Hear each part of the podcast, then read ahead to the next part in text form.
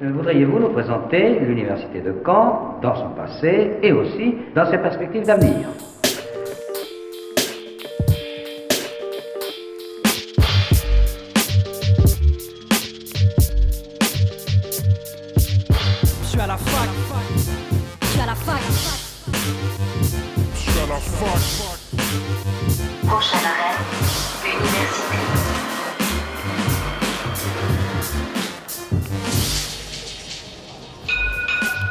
Bonjour à toutes et à tous, c'est Axel et vous êtes bien sur euh, Radio Phoenix. Nous sommes le jeudi 9 novembre, il est midi et c'est l'heure de Fact News, votre rendez-vous hebdomadaire de l'actualité étudiante. Au programme aujourd'hui, Julie nous présentera la programmation culturelle de la Maison de l'étudiant pour ce mois de novembre. Vous pourrez découvrir de nombreuses manifestations, dont des expositions, des concerts ou des projections. Et puis nous allons revenir sur la soirée d'hier au campus 1 de l'université consacrée à la lutte contre les violences sexistes et sexuelles en milieu sportif. L'Amphidore a accueilli Sarah Abitbol et Katia Pala, toutes deux brillantes patineuses, ayant toutes deux été élèves dans le même cours à Bercy et ayant été abusées par le même entraîneur. Leur témoignage et l'histoire de Sarah Abitbol, accompagnée de celle qui a fondé l'association La Voix de Sarah, ont été retranscrits à travers une exposition, un livre sidérant de Sarah Abitbol et un documentaire issu de ce livre, ainsi qu'une table ronde à l'issue de ce film. Après ce tour d'horizon, je vous présenterai euh, une, une petite introduction à une nouvelle série de chroniques qui aura lieu tous les premiers jeudis de chaque mois qui portera sur l'histoire de l'université. Car on, le sait, euh, car on sait qu'elle a été reconstruite après la guerre, mais c'est en général euh, à peu près tout. Ce sera l'occasion de découvrir l'histoire de la fac qui euh, fêtera dans quelques années ses 600 ans à travers cette nouvelle chronique. Il était une fac. Je laisserai ensuite mon micro à Marie pour sa chronique Anima Fac News, chronique qui prend aujourd'hui la forme d'une interview, interview de Mathias Dehé qui présentera, qui nous parlera de Phoenix ECN, son association d'e-sport, et puis notre agenda de la semaine pour clôturer cette émission avec les prochains événements de l'université pas manquer. Mais avant cela, on fait un, un point sur ce qu'il faut retenir de l'actualité étudiante et on commence donc avec le récap de la semaine.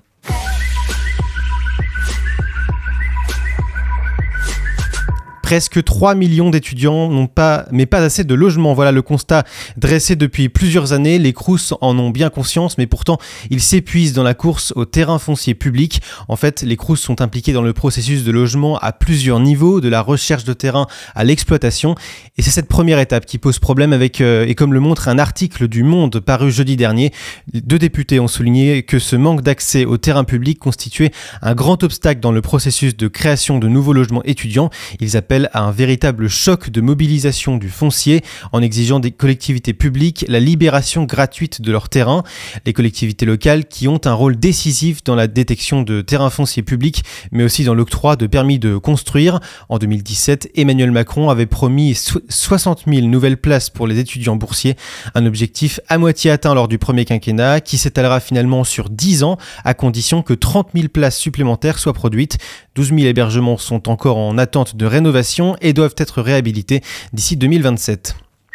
Leur logement à eux va être réquisitionné pour les Jeux Olympiques. Voici leur compensation pour le moins dérisoire. C'est ce que jugent la plupart des 2000 étudiants dont le logement Crous va être retenu l'été prochain. L'idée est de verser aux étudiants sans logement pour l'été 100 euros ainsi que deux places pour assister à une épreuve olympique. Durant une vingtaine de jours, leur logement servira à loger les pompiers, soignants, forces de l'ordre et de la sécurité civile. Dans un communiqué, les Crous nuancent toutefois, il ne s'agit en aucun cas de priver les étudiants de leur logement. L'idée est plutôt celle d'une réquisition de bon sens. La différence est subtile, il faut l'avouer. Dans le Parisien, la ministre de l'Enseignement supérieur et de la Recherche, Sylvie Retailleau, justifie cette décision en expliquant que, chaque été, 30% des logements Crous restent vides. Sur ces quelques 6000 logements étudiants vides, l'idée sera d'en utiliser 3200, explique la ministre, qui précise que 2200 étudiants auront besoin d'être relogés, ce qui reste tout de même un nombre non négligeable malgré ces explications. Pour de nombreuses associations et syndicats, cette réquisition est un facteur d'anxiété supplémentaire, alors même que, on vient d'en parler, les difficultés pour euh, se loger, pour loger les quelques 600 000 boursiers sont croissantes. La décision est tombée vendredi dernier. La cour d'assises de Savoie a retenu 10 ans de réclusion criminelle avec sursis à l'encontre d'un étudiant de, Sciences Po Lyon pour tentative d'assassinat sur un ami, lui aussi étudiant dans cette IEP. En 2016, cagoulé et en pleine nuit, il avait débarqué dans sa chambre étudiante avant de braquer une arme sur son ami, lui ordonnant de monter dans le coffre d'une voiture. Il l'avait forcé à se mettre à genoux avant de lui tirer dans le dos. La victime a ensuite été relâchée, bien que blessée. La raison est assez stupide pour un tel acte homosexuel refoulé à l'époque. Le prévenu avait agi de cette manière pour empêcher son ami de partir en Égypte pour une année d'études. L'étudiant, en plus de sa peine, est condamné à trois ans de suivi socio-judiciaire. Une actu euh, plus positive à présent, c'est une équipe française qui a remporté la médaille de bronze lors de la Coupe du Monde de football féminin universitaire. Les Bordelaises sont arrivées troisième de ce championnat qui s'est déroulé en partie en Chine après avoir gagné plusieurs matchs, dont un face à l'Ukraine et un face à la Thaïlande. Une victoire d'autant plus difficile à remporter que les moments collectifs sont rares dans le football universitaire, comme, le précise la capitaine.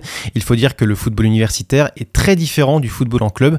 Qualifiées pour les demi-finales, elles se sont malheureusement 0 à 5 face à la Chine qui, elle, a remporté l'or. La victoire reste quand même grande pour ces Bordelaises, preuve que la démocratisation du football féminin passe aussi par les étudiants. À Caen cette fois-ci, l'université de Caen-Normandie a organisé hier pour la première fois une remise de diplôme pour les lauréats du DAEU, le diplôme d'accès aux études universitaires. Ils ont été 25 à avoir reçu ce diplôme un peu particulier et assez méconnu. Il est en fait une seconde chance pour toutes celles et ceux qui ont quitté euh, le système scolaire avant l'obtention du baccalauréat pour diverses raisons et il offre donc la possibilité de poursuivre dans le supérieur avec ce diplôme équivalent. Alors on ne le connaît pas beaucoup et pourtant il existe depuis depuis 1997 et depuis cette date, l'université de Caen a diplômé 1371 candidats, dont une grande majorité en, filière, littéraire. Il permet, on l'a dit, de poursuivre un cursus universitaire, mais aussi d'accéder à un concours administratif euh, de la fonction publique. La plus moderne des universités d'Europe. On marque une courte pause sur Radio Phoenix avec Erico D. Gordon. À tout de suite.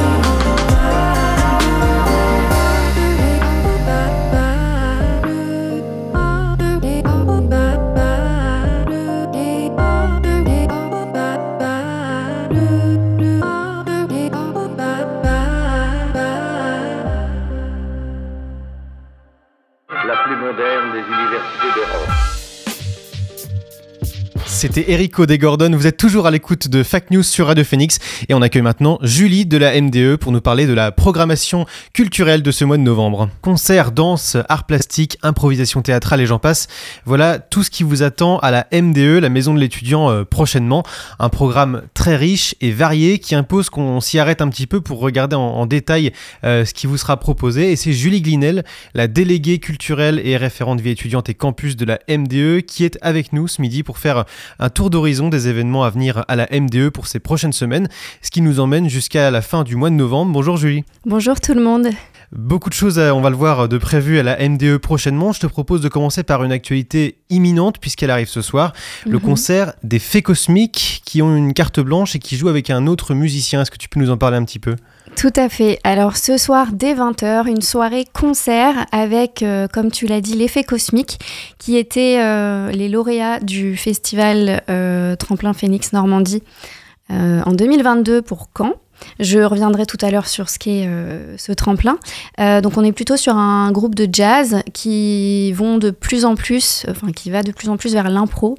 Donc euh, on verra ce que ça, va donner à la MDE ce soir. Et puis en première partie, Paul Lou, un artiste canet qui s'est lancé en solo. Et là on est plutôt sur du punk, donc ça risque d'être très très sympa. Soirée gratuite, hein, je le précise. Donc deux, deux musiciens, deux groupes qui se, Ouais. qui se complètent un petit peu finalement musicalement, Oui, euh, l'un Ça plus fait un jazz. plateau euh, ouais. euh, ouais, divers et, et complet du coup. Alors, on, on l'évoquait justement à, à l'instant euh, avec les, les Fées Cosmiques qui ont été les lauréats du, du tremplin Phoenix Normandie de l'année dernière. Est-ce que tu peux nous rappeler un petit peu ce que c'est ce, ce tremplin de Normandie et quelles sont les modalités d'inscription? Ouais, alors euh, ce tremplin, il a lieu dans les trois villes normandes euh, des, universités normandes, pardon, Le Havre, Caen et Rouen. Euh, ça se déroule en trois matchs, des groupes étudiants candidates pour pour ces matchs-là, et puis euh, vient la finale où euh, le lauréat remporte souvent euh, un enregistrement en studio, euh, parfois des résidences et parfois des, une tournée. Et donc les Fées Cosmiques ont remporté en 2022 le tremplin Phoenix pour Caen. Et là, euh, les étudiants ont jusqu'au 5 décembre pour s'inscrire. Donc, euh, le dossier d'inscription est disponible sur les sites internet de l'université, du Crous Normandie, sur les réseaux, et même à la MDE, vous pouvez venir chercher un bulletin. Donc, euh, n'hésitez pas à vous lancer. Alors, les, les concerts, c'est une part euh, importante de la programmation de la MDE chaque année. Euh, on va continuer en, en musique avec un autre événement, lui, qui, qui tranche avec le style des, des Fées Cosmiques et de Paul Lou aussi. Euh, on va parler piano le 27 novembre, euh, un concert qui est un peu plus intemporel.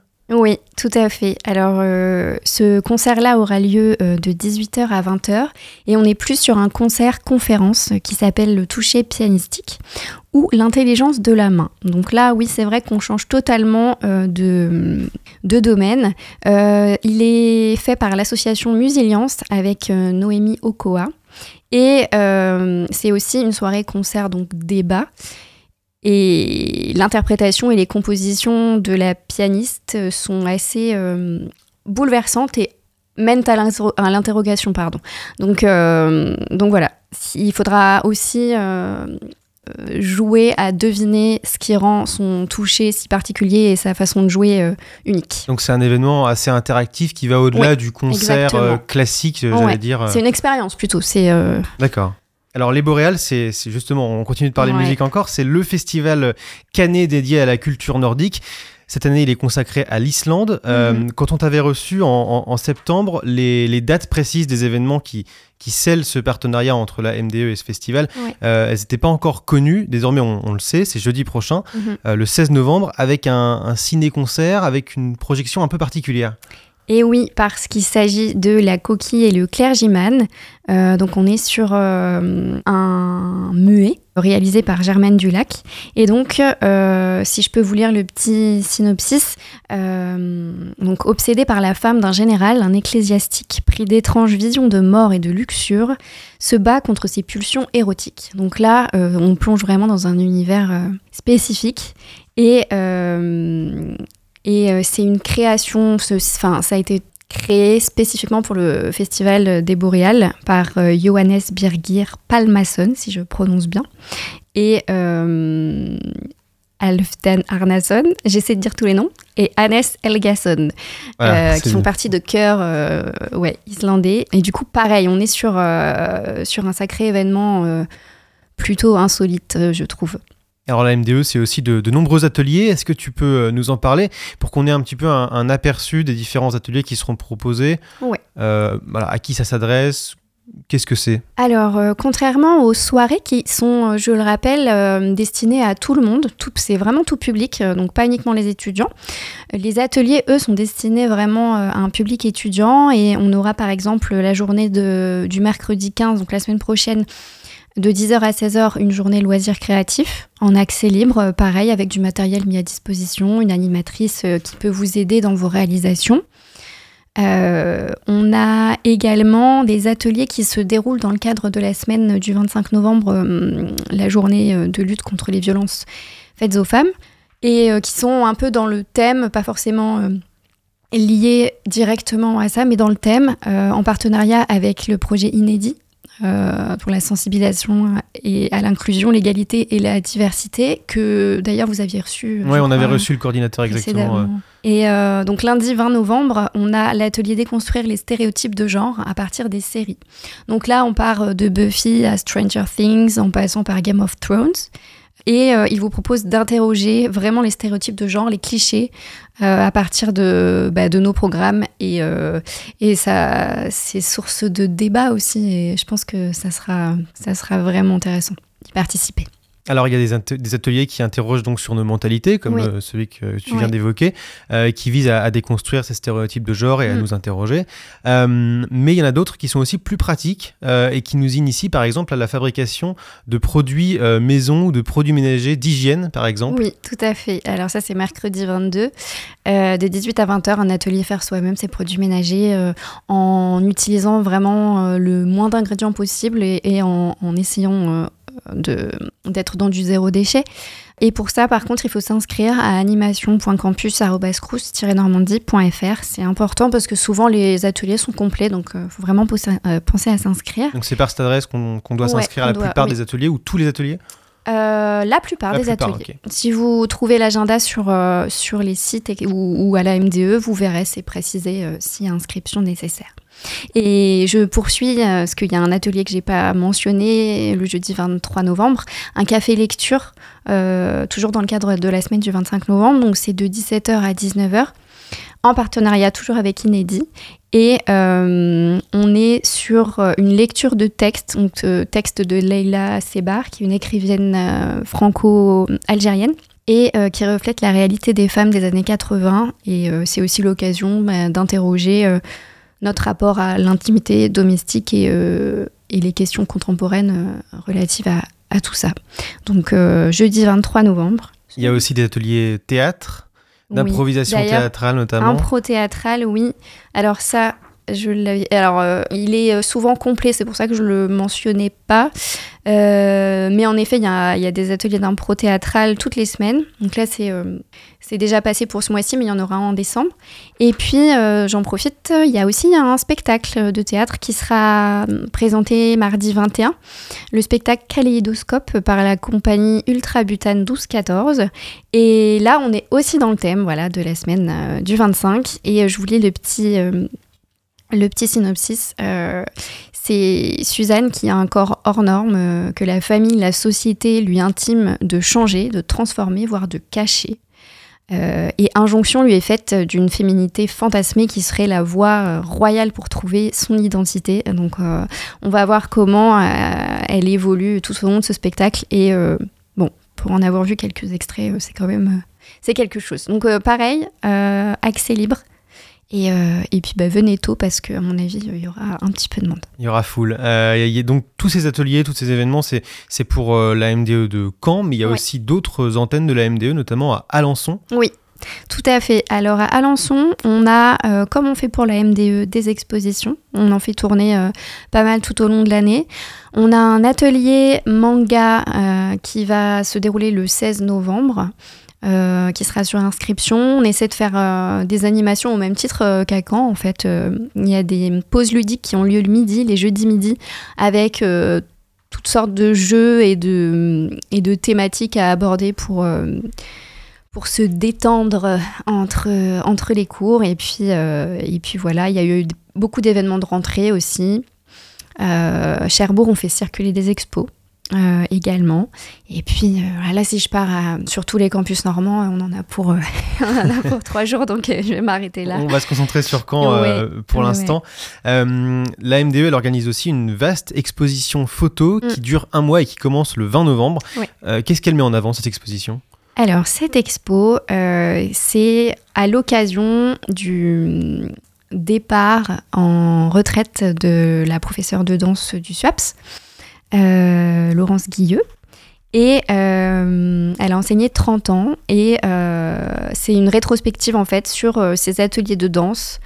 Euh, elle aura lieu jusqu'au 21 décembre et puis euh, on aura un vernissage et puis voilà, donc c'est un mélange de danse et de théâtre. euh, et euh, son dernier spectacle euh, sera le mercredi 6 décembre. Et quel est l'intérêt des expos comme, euh, comme celle-ci qui viennent euh, compléter des formats peut-être plus brefs, qui se prêtent plus à des ciné-concerts, comme tu l'as dit, ou euh, Ouais. des événements qui durent le temps d'une soirée Ben, je pense que c'est là la complémentarité de l'offre culturelle qu'on essaie de proposer euh, aux étudiants. C'est de, c'est parfois simplement lié à des contraintes en fait, en termes de temps, en termes de personnes euh, disponibles.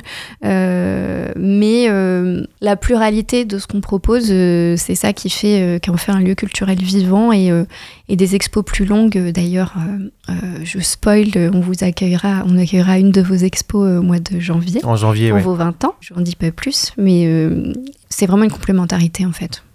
Alors on termine euh, sur un dernier événement qui est peut-être un peu plus, j'allais dire un peu plus académique encore que. Oui. Euh, ça porte sur le 400e anniversaire de- du philosophe Blaise Pascal. Mhm. Est-ce que tu peux nous en dire deux mots pour, euh, pour conclure? Oui. Alors, euh, cet événement-là, je parle date d'abord. Ça aura lieu le jeudi 30 novembre, de 18h à 20h.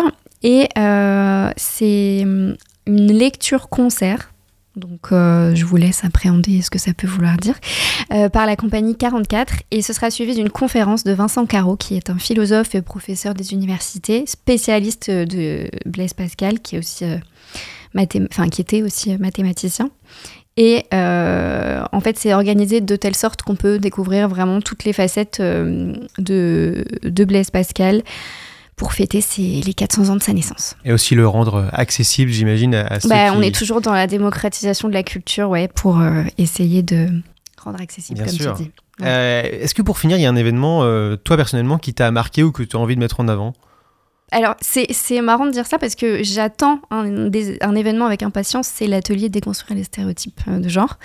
Euh, et dans ce qui m'a marqué, moi je suis quand même beaucoup floquée fou de la rampe, donc je suis sur le festival de théâtre euh, l'année dernière.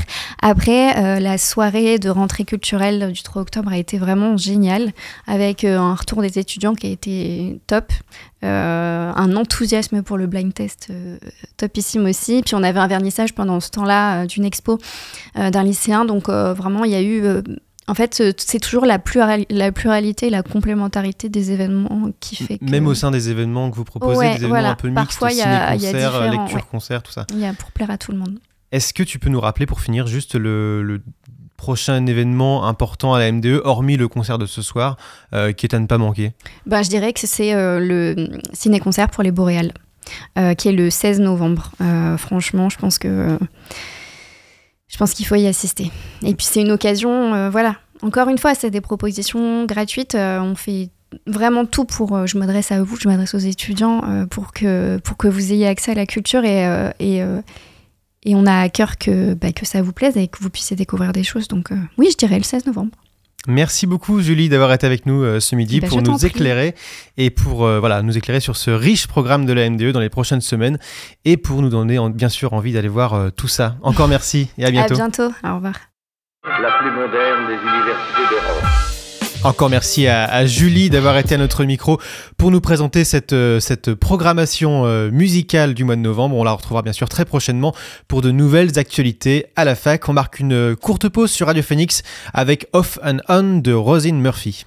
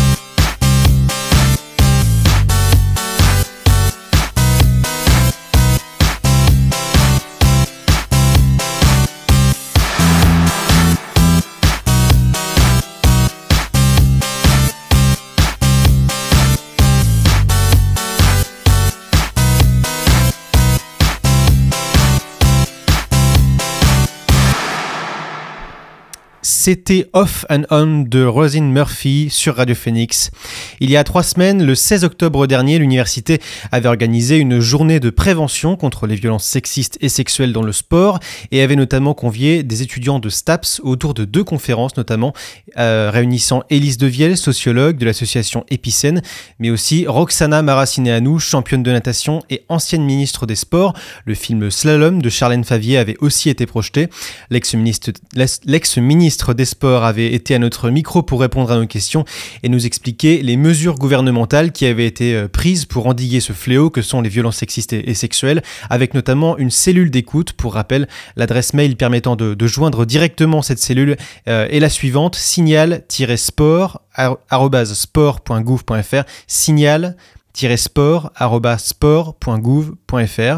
Hier, c'est une nouvelle journée ou plutôt une soirée dédiée à la sensibilisation et à la lutte contre les violences sexistes et sexuelles qui a été organisée au campus 1. Une soirée autour de l'histoire de Sarah Abitbol, patineuse exemplaire, dix fois championne de France consécutive, une médaille de bronze en championnat du monde et cinq autres en championnat d'Europe. Elle a fait resplendir pour la première fois ce sport et cet art devant le monde entier, notamment grâce à son couple unique formé avec euh, Stéphane Bernadis, premier couple français à remporter une victoire, une médaille au championnat du monde. Seulement, Sarah Abitbol a aussi connu des phases noires, et ce à cause d'un homme, un seul, qui a causé un traumatisme indélébile. Cet homme, c'est Gilles Beyer, éminent entraîneur français qui l'a attouché et violé durant son adolescence pendant près de deux ans. Sarah Abitbol mettra 30 ans à sortir du silence, notamment par le biais d'une enquête de l'Obs, accompagnée de, la journaliste Emmanuelle Anison, mais aussi et surtout un livre éclatant, Un si long silence, sorti, sorti en 2020, qui a résonné comme une déflagration et ébranlé tout le milieu sportif. Plus de 30 000 exemplaires vendus, 30 000 personnes touchées par son histoire et sensibilisées à ce sujet, sans compter tous les autres, comme vous peut-être qui nous écoutez, qui ont euh, découvert cette histoire grâce aux médias. Hier soir a été donc proposée une soirée spéciale avec la projection euh, du documentaire Un si long silence, réalisé par Emmanuel Anison et Rémi Burkel, suivi d'une table ronde avec euh, Hélène Kozazik, avocat avocate et membre de l'association SVS 14, Éric Buis, professeur en psychiatrie et directeur du Centre régional de psychotraumatisme, Julie Thibault Landemort, euh, médecin du service de santé étudiante et membre de la cellule d'écoute de l'université, ainsi que Arnaud Gallet, président président de l'association Be Brave et militant. Une soirée qui a débuté euh, par euh, une séance de dédicace dans les couloirs de l'Amphidore. Le succès était au rendez-vous avec une longue file d'attente où l'on a croisé un public très varié, à commencer par euh, des étudiantes et étudiants en STAPS notamment. bah moi je m'appelle Manon, je suis étudiante en STAPS, donc je trouvais ça important d'être là ce soir parce que tout au long de mon parcours je vais être confrontée à des sportifs, etc. Et je trouvais ça important d'avoir le point de vue d'une sportive de haut niveau, ce qui lui est arrivé et tout, parce qu'on peut être confronté à ça plus tard et bah, c'est bien d'avoir euh, un avis et tout là-dessus. Des étudiants concernés forcément, surtout en STAPS, mais aussi des sportifs tout simplement, comme à l'entente nautique de Caen, où l'on est très sensible à ces problématiques. Alors, je suis Nicolas Couder, je suis le directeur de l'entente nautique cannaise, qui est le club de natation de Caen.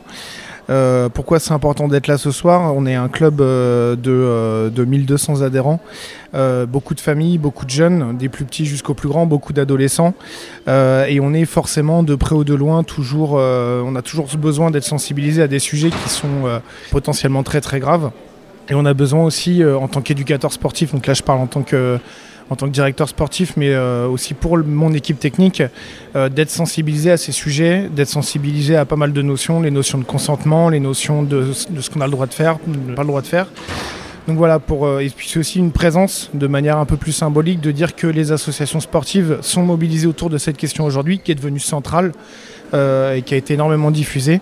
Montrer qu'on est présent, montrer qu'on est, euh, est acquis déjà à la cause, mais au moins voilà, qu'on veut représenter tout ça. Donc euh, je m'appelle Paul-Victor Notre-les-Marie, euh, je fais de la natation à l'entente euh, nautique canaise. Et euh, je suis très heureux d'avoir été convié ici ce soir parce que je pense que c'est un sujet dont on doit, on doit parler. Parce que c'est pas présent que dans le patinage, c'est présent dans beaucoup de sports. Et comme je fais de la natation, euh, je pense que c'est important d'en parler, surtout euh, dans mon sport. Donc je suis très heureux euh, d'être là ce soir. Bonsoir, alors moi je suis Maxime Luquet, je suis euh, nageur à l'entente nautique canaise. Euh, je suis sur euh, liste ministérielle et je pense que c'est un, sujet important euh, qui est abordé ce soir parce que c'est c'est encore trop. Enfin, c'est pas encore assez développé comme sujet et ça reste important et il faut, faut en parler, il faut que, faut que ça avance. Des sportifs, mais aussi des parents de jeunes sportifs qui s'inquiètent pour leur enfant et qui sont venus hier soir s'informer de ce fléau, comme cette maman. Je viens en tant que maman et maman de sportif et donc euh, ce long silence me parle beaucoup et il est important de dénoncer. On y a aussi euh, rencontré du personnel de l'université que ces causes ont également touché personnellement. Euh, bonsoir, donc euh, moi je travaille à l'université en fait au service administratif, euh, donc au service universitaire de formation continue et d'alternance. Donc euh, voilà, je suis personnel administratif et euh, bah, j'ai euh, j'ai vu euh, donc sur une lettre d'information ce qui était organisé ce soir et ça m'a voilà, parlé bah, forcément en tant que en tant que femme, en tant que maman, en tant enfin voilà, je, trouve que c'est un sujet d'actualité. Je me suis dit que c'était une opportunité. de ben, déjà de voir le, film et puis d'assister à une table ronde, ça me paraissait important. Donc voilà, j'ai pas hésité à m'inscrire. Du personnel de l'université était présent, mais aussi du personnel médical, comme ces infirmières. Nous nous sommes inscrits parce que nous sommes des infirmières qui travaillons aux urgences et qui sommes concernées euh, par la conférence qui va se passer après. Et, et nous, pour, euh, dans notre métier, euh, pour aider le- les personnes concernées. Voilà.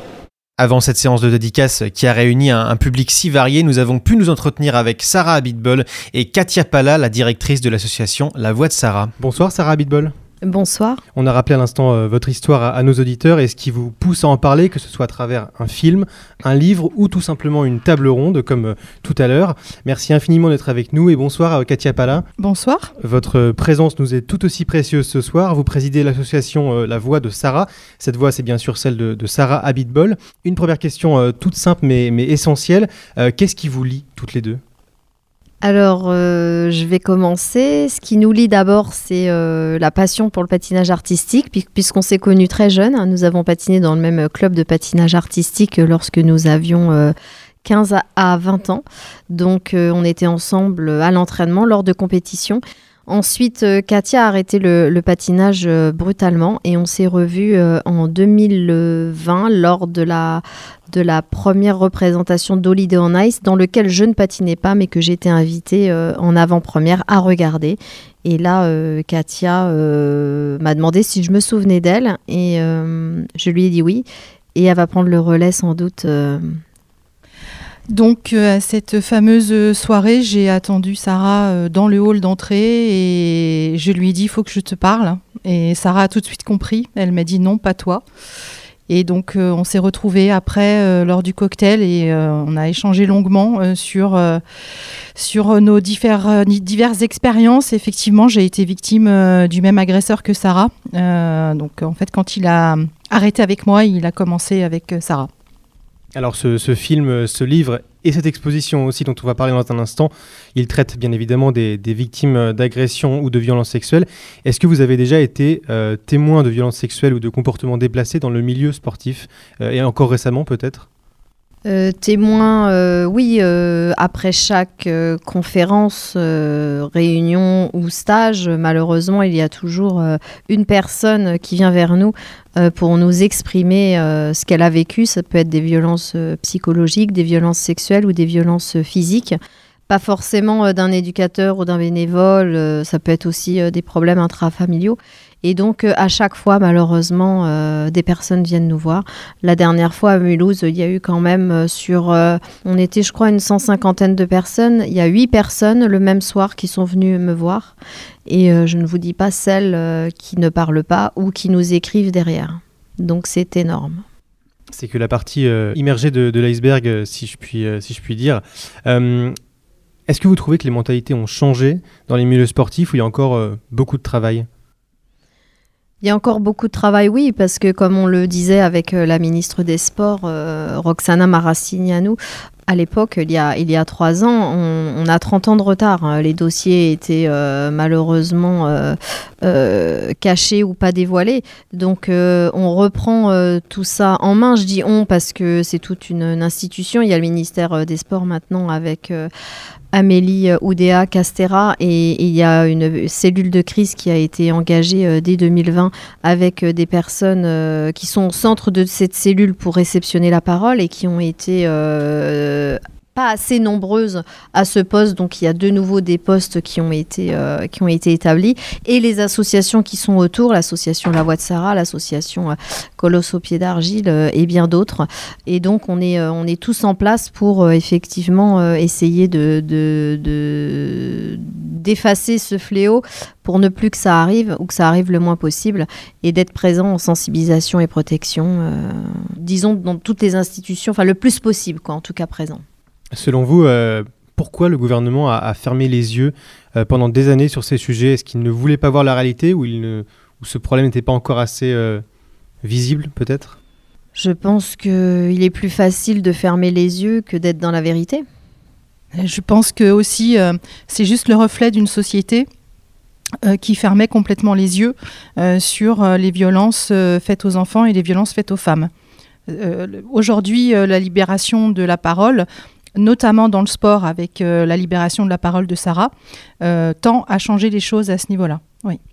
Est-ce que vous trouvez que le gouvernement en fait aujourd'hui assez? Vous avez parlé de la cellule d'écoute euh, pour combattre les, violences sexistes et sexuelles dans le sport, mais en général.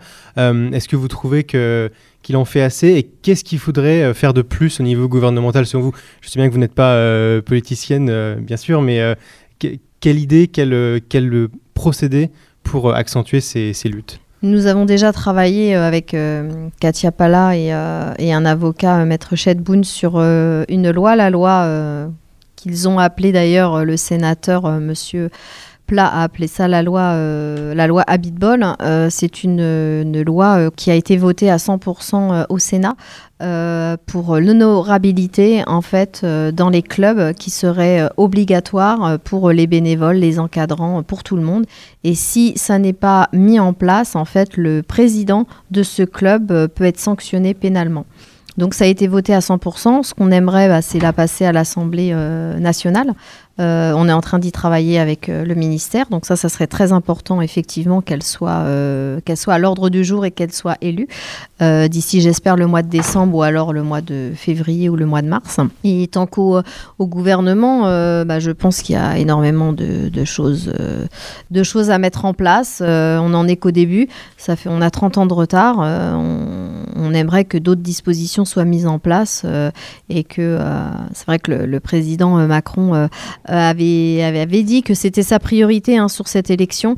Euh, il y a eu énormément, euh, malheureusement, de choses qui sont arrivées qui étaient peut-être euh, des priorités. hein, on le voit actuellement avec ce qui se passe, mais euh, je, pense qu'avec Madame euh, Macron, qui est très, euh, très en phase avec cette sensibilité, elle m'avait reçue il y a, il y a deux ans à l'Élysée et elle travaille ardument sur les, les violences sexistes, sexu- sexuelles et le harcèlement. Et je pense que elle va vraiment donner un coup de main aux associations pour, pour aider tout le monde pour que ce fléau s'arrête enfin.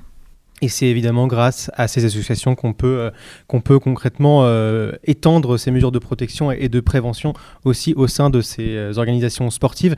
Justement, je voudrais qu'on parle de votre association dont vous êtes la présidente, Katia Pala, La Voix de Sarah, association qui est bien sûr autant la vôtre, Sarah Abitbol.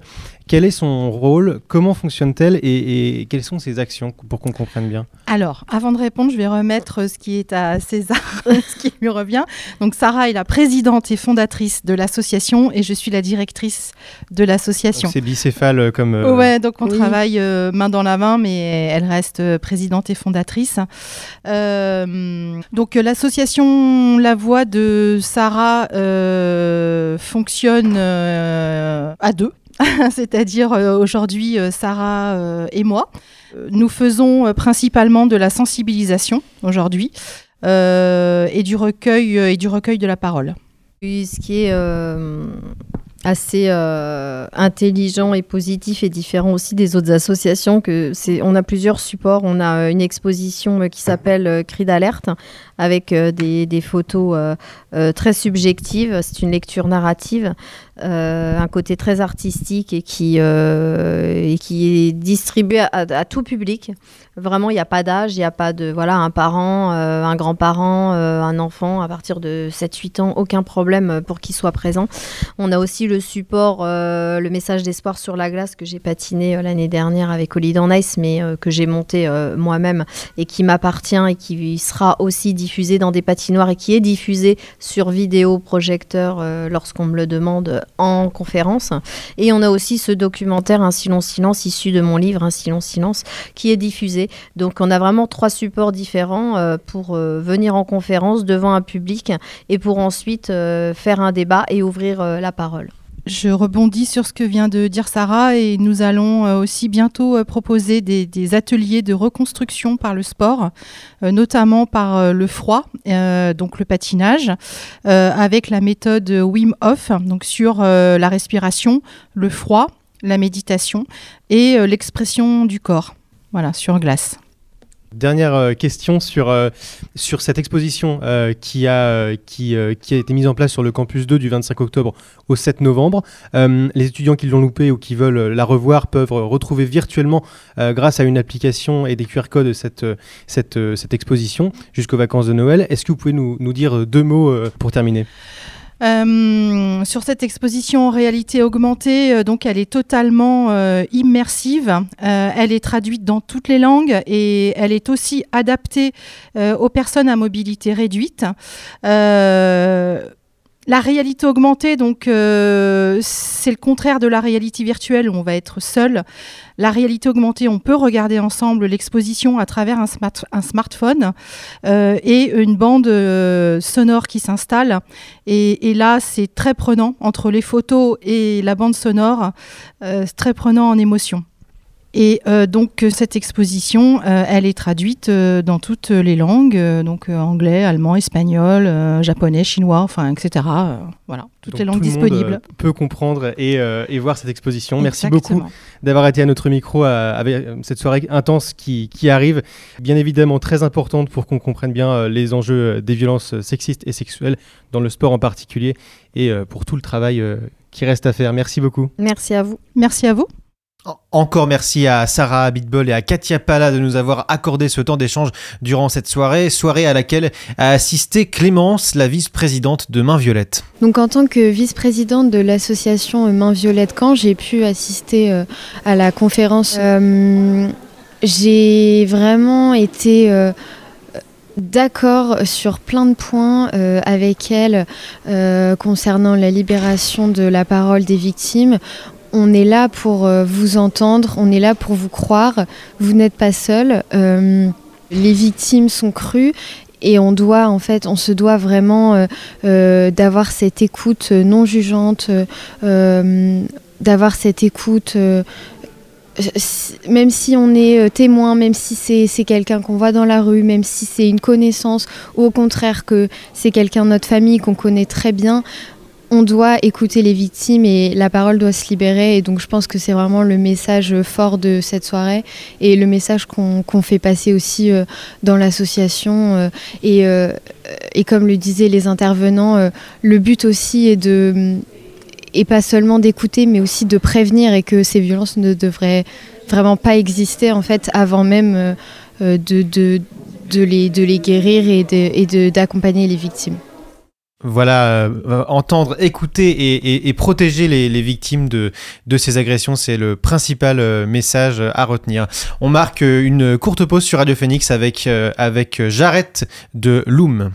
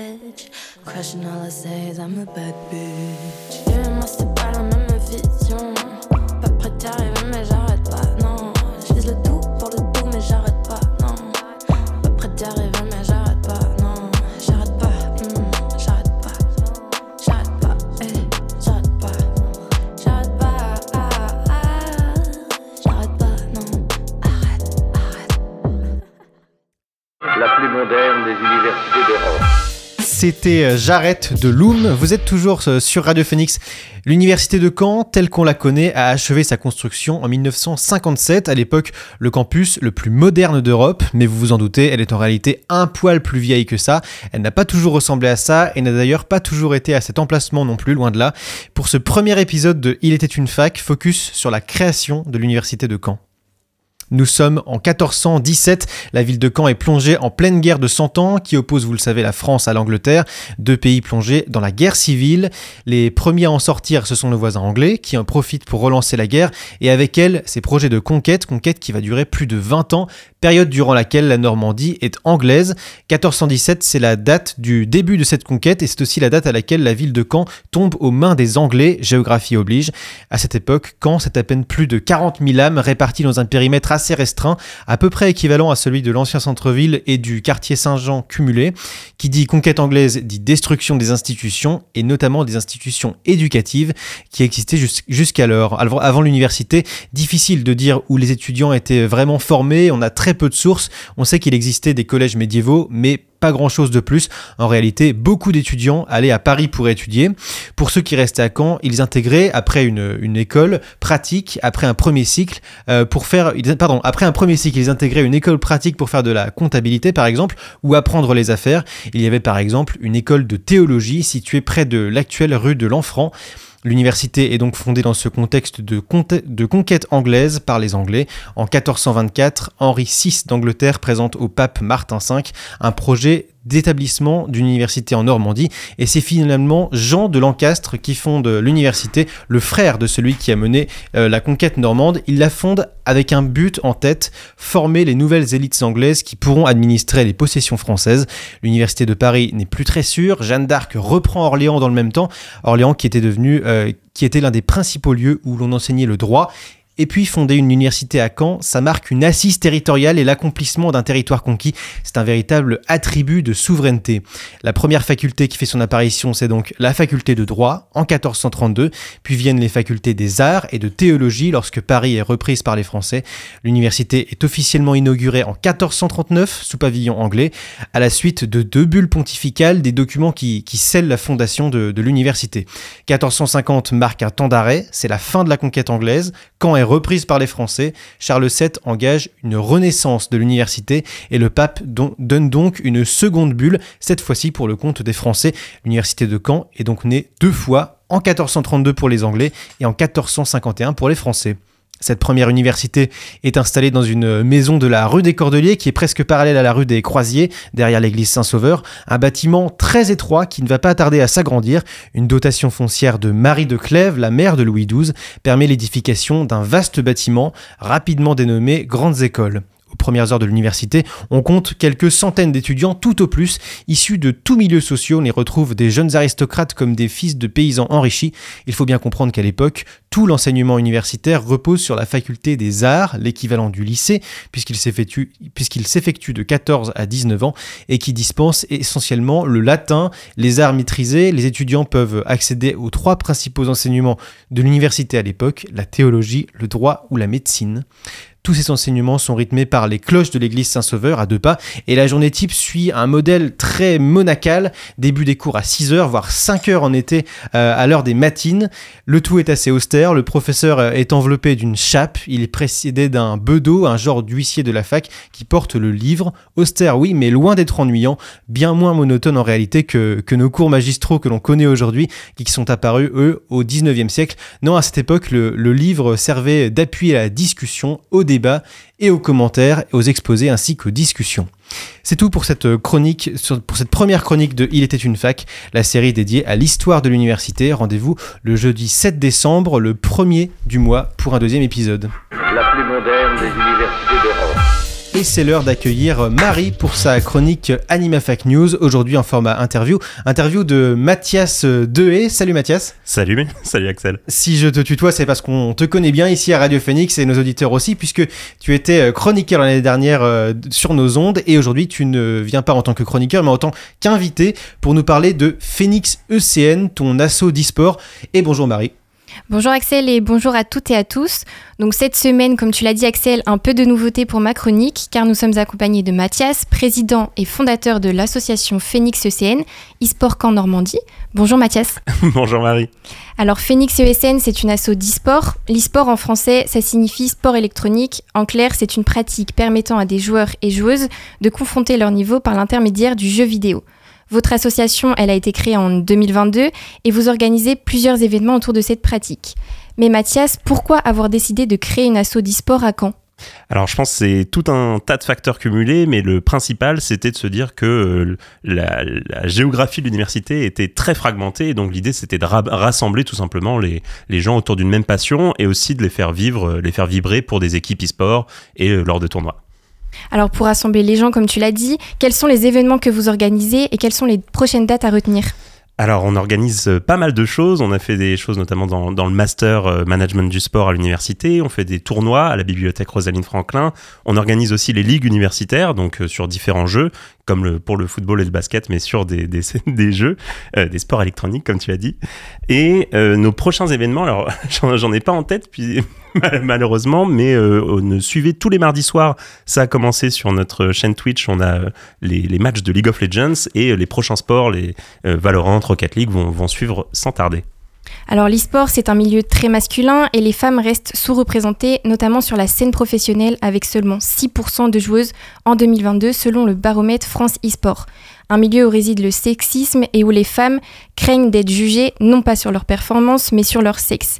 Elle joue mal parce que c'est une femme, c'est une femme, elle ne s'intéresse pas aux jeux vidéo. Et oui, des commentaires récurrents que l'on entend pendant des compétitions ou qu'on retrouve sur des live streams. De nombreux préjugés liés à la socialisation de genre et à la transmission de modèles stéréotypés.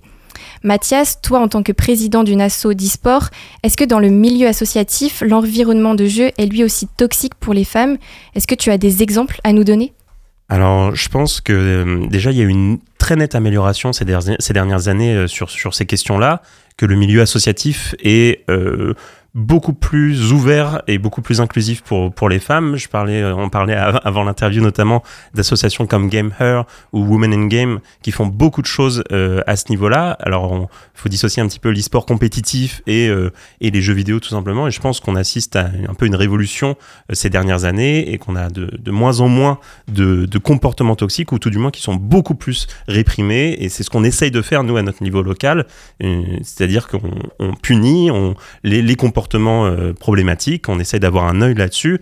Je pense qu'on est tous au milieu associatif beaucoup plus euh, au fait de ces questions-là, notamment grâce au travail qu'on a pu entendre euh, aujourd'hui sur les, questions des VSS, sur beaucoup de choses. Donc je pense qu'on est tous un peu plus ouverts. Alors ça ne veut pas du tout dire que, tout est fait, bien au contraire, tu parlais du, chiffre de 6%, mais, euh, mais je pense qu'on on est, sur la bonne voie avec des ligues, des ligues féminines qui s'ouvrent, beaucoup de choses qui se feront à ce niveau-là. Il y a un an, dans un article du Ouest France, tu as déclaré que Phoenix ESN avait un but commun avec les autres assos d'e-sport celui de développer l'image de l'e-sport et de le rendre accessible à tous, peu importe son genre. Alors, est-ce que vous avez mis euh, des choses en place? Est-ce que vous avez des pistes de réflexion? Alors déjà, comme je disais, on essaye d'avoir le, cadre le plus ouvert euh, possible. On a euh, dans, nos équipes e-sport de l'année dernière, on avait euh, on avait plusieurs joueuses, on avait trois joueuses qui et on a eu aucun aucun souci avec ça. Ça s'est vraiment extrêmement bien passé. Sur les, événements qu'on peut faire, on a des, des, taux de, de présence féminine assez élevés, notamment à la maison de l'étudiant, au café des images, qui sont des lieux déjà assez ouverts en, en, eux-mêmes. Et ce qu'on ce qu'on aimerait faire, ce qu'on aimerait faire, c'est faire des partenariats avec des associations comme Marviolette, des associations locales qui sont euh, qui sont euh, vraiment euh, au fait de ces choses-là, pour pouvoir pas mal faire les choses et faire par exemple des équipes féminines, notamment sur le jeu Valorant, suivre un peu l'exemple des G2 Gozen, peut-être ça parlera à certains qui, nous écoutent, mais faire des, choses vraiment inclusives à, à ce niveau-là, oui. Donc des progrès restent encore à faire car les femmes font toujours face à la discrimination, de la stigmatisation et à des barrières à l'entrée du monde des jeux vidéo. Donc Mathias, je te remercie. N'hésitez pas à aller suivre l'association sur leur Instagram phoenix-ESN, leur Twitter phoenix-ESN ou encore sur Facebook. Pour ceux et celles qui veulent aller plus loin, je vous invite à aller voir l'exposition Le jeu vidéo échappe-t-il à la question du genre, organisée dans le hall du CEMU sur le campus 1. Cette expo, à travers 15 affiches informatives, ambitionne de stimuler une réflexion sur la manière dont les jeux vidéo véhiculent les représentations liées au genre. C'est gratuit, ouvert à tous et à toutes, et c'est jusqu'au 22 décembre. Merci beaucoup Marie pour ta chronique et merci à toi Mathias d'avoir été avec nous ce midi. La plus moderne des universités d'Europe. Mardi prochain, l'Université de Caen euh, diffusera Comment c'est loin, le film emblématique de Orelsan et Gringe. Cette diffusion s'inscrit bien sûr dans le cadre de notre anniversaire à la radio. À l'occasion de nos 20 ans, nous organisons aussi un blind test avec son lot de cadeaux à gagner. Le film sera suivi d'une rencontre avec l'un des producteurs du film, Maxime Delaunay. Euh, Comment c'est loin, c'est donc à 20h mardi prochain, mais rendez-vous une bonne heure avant pour profiter de notre blind test. Ton Perfect Pitch, c'est le nom de ce concours organisé par Pépite Normandie, dont la première édition se déroulera en ligne sur Instagram entre le lundi euh, 13 novembre 2023 à 19h et le mardi 14 novembre à 19h, 24 heures, durant lesquelles les étudiants devront présenter une idée pour améliorer la vie étudiante sur le campus et par la même occasion déployer leur capacité d'éloquence. Deux prix de 100 euros chacun sont à la clé. Les gagnants seront annoncés en direct sur Instagram le jeudi 16 novembre à 19h. L'enquête ADUC, alcool et drogue à l'université de Caen-Normandie entame sa nouvelle phase. Elle permet de mieux comprendre la façon de consommer des étudiants et de mieux prévenir les risques de santé. Lancée en 2017, la nouvelle phase de l'enquête, la troisième, est disponible pour tous les étudiants. Le lien vous a été envoyé par mail. Fact News, c'est fini pour aujourd'hui. On se retrouve la semaine prochaine, même jour, même heure. Je laisse tout de suite la parole à Johan pour la Méridienne. Bonne journée sur Radio Phoenix.